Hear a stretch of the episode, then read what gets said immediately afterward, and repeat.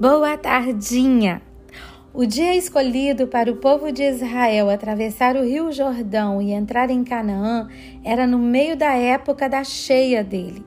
O texto nos conta que o rio transbordava dos dois lados. Então não havia local mais fácil ou raso para o povo atravessar. Quando leio isso, eu penso que Deus não precisa de facilidades para realizar seus feitos maravilhosos e fazer cumprir os seus propósitos. A razão pela qual ele age em determinado momento não tem a ver com ser o dia ou a hora mais apropriada ou porque é mais fácil de se fazer. Deus age de acordo com o tempo da dimensão espiritual e não dessa dimensão física em que habitamos. O que chamamos de milagres e de sobrenatural são ações extraordinárias nessa dimensão física. Aqui estamos presos às leis dessa terra, leis estabelecidas por Deus para nos proteger.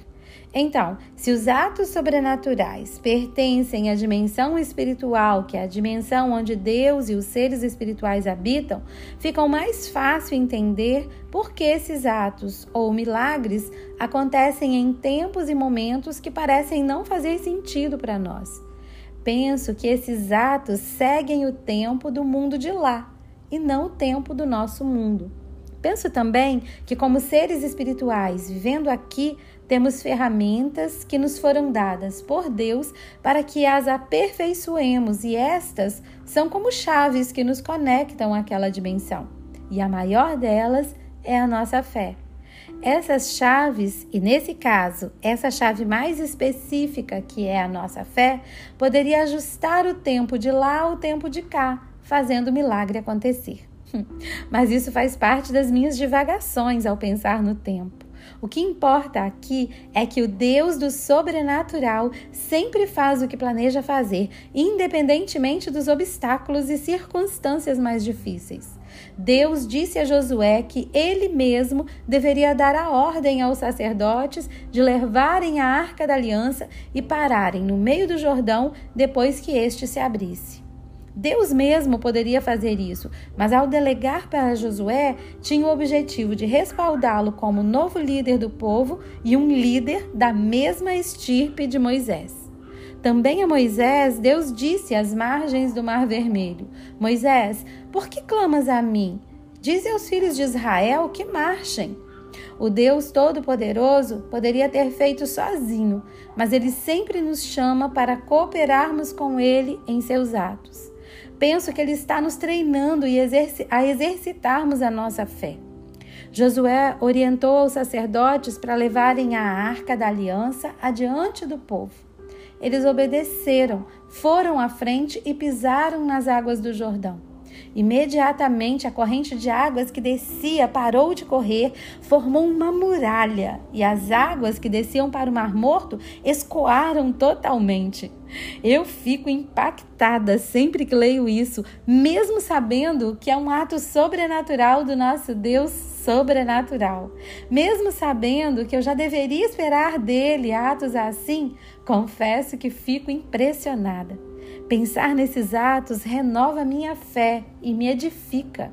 Isso me mostra que não sou mesmo dessa dimensão e que estou por aqui temporariamente.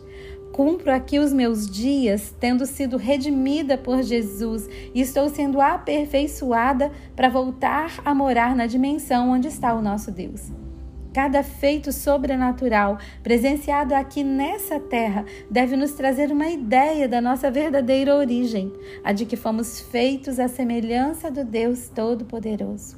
Os sacerdotes obedeceram a Josué, percebendo que Deus era com ele como fora com Moisés. Eles pararam no meio do Jordão com a arca da aliança, enquanto toda a nação de Israel o atravessou pisando em terra seca. Uau! Isso é ou não é mais extraordinário do que qualquer cena de filme já visto? E quando essas cenas bíblicas incríveis são reproduzidas por cineastas, a meu ver, elas sempre deixam a desejar, perdendo em muito para minha imaginação. Quais os milagres, pequenos ou grandes, que têm aperfeiçoado a sua fé? Lembre-se de que o maior de todos os milagres foi Deus se fazer homem, descer à terra para nos resgatar e depois de morrer e ressuscitar, voltar para sua própria dimensão e enviar o seu espírito para habitar em nós. Qual poderia ser um maior milagre do que este? O milagre do próprio Deus habitando em nós. E se realmente cremos nisso, precisamos exercitar a nossa fé para realizar milagres e maravilhas. Temos que nos arriscar, assim como fez Josué ao dar a ordem aos sacerdotes para entrarem no Jordão. Arrisque-se, Dê a ordem para que a enfermidade retroceda, para que o cego veja, o surdo ouça. Seja perseverante até que a fé esteja pronta para abrir a porta entre os dois mundos e alinhá-los para que os tempos se ajustem e o milagre aconteça. Uma vida de aventura e riscos, uma vida em fé, deve ser o nosso modo de viver, já que em nós habita um Deus sobrenatural.